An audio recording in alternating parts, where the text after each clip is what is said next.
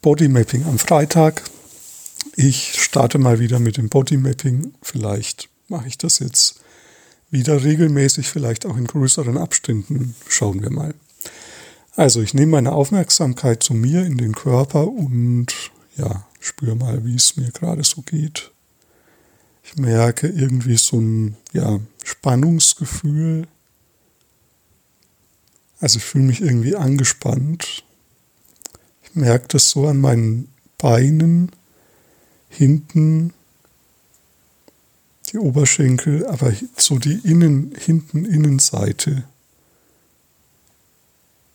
So über den Kniegelenken, den Kniebeugen.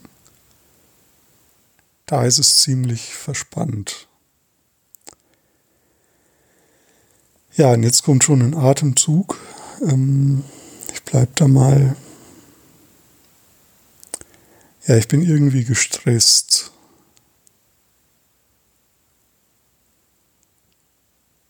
Ich merke auch im Zwerchfell so eine gewisse Anspannung.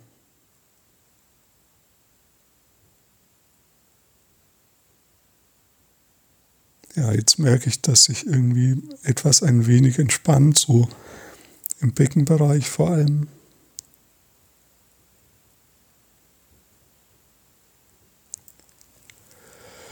Ein Gähnen kommt.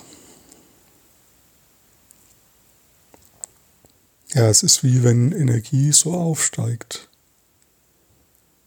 Oder ja, ein bisschen wie so warm warmer Wasserdampf, der aus, dem, aus der Tiefe aufsteigt und in die Luft sich verflüchtigt aus, aus so einer tiefen Erdspalte.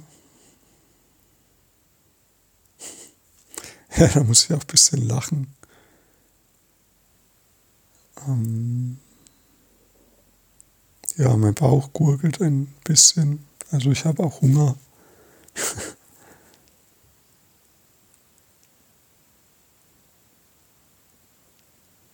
Ja, also ich merke, da ist echt so eine gewisse Anspannung in der Luft. Und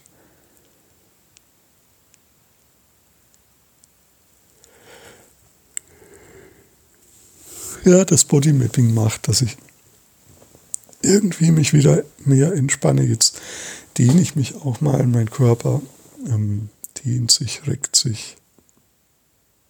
Und es wird gerade so ein bisschen weicher.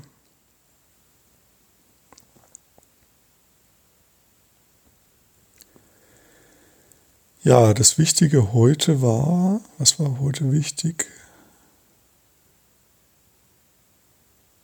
Ja, es einfach zu machen, vor allem. Und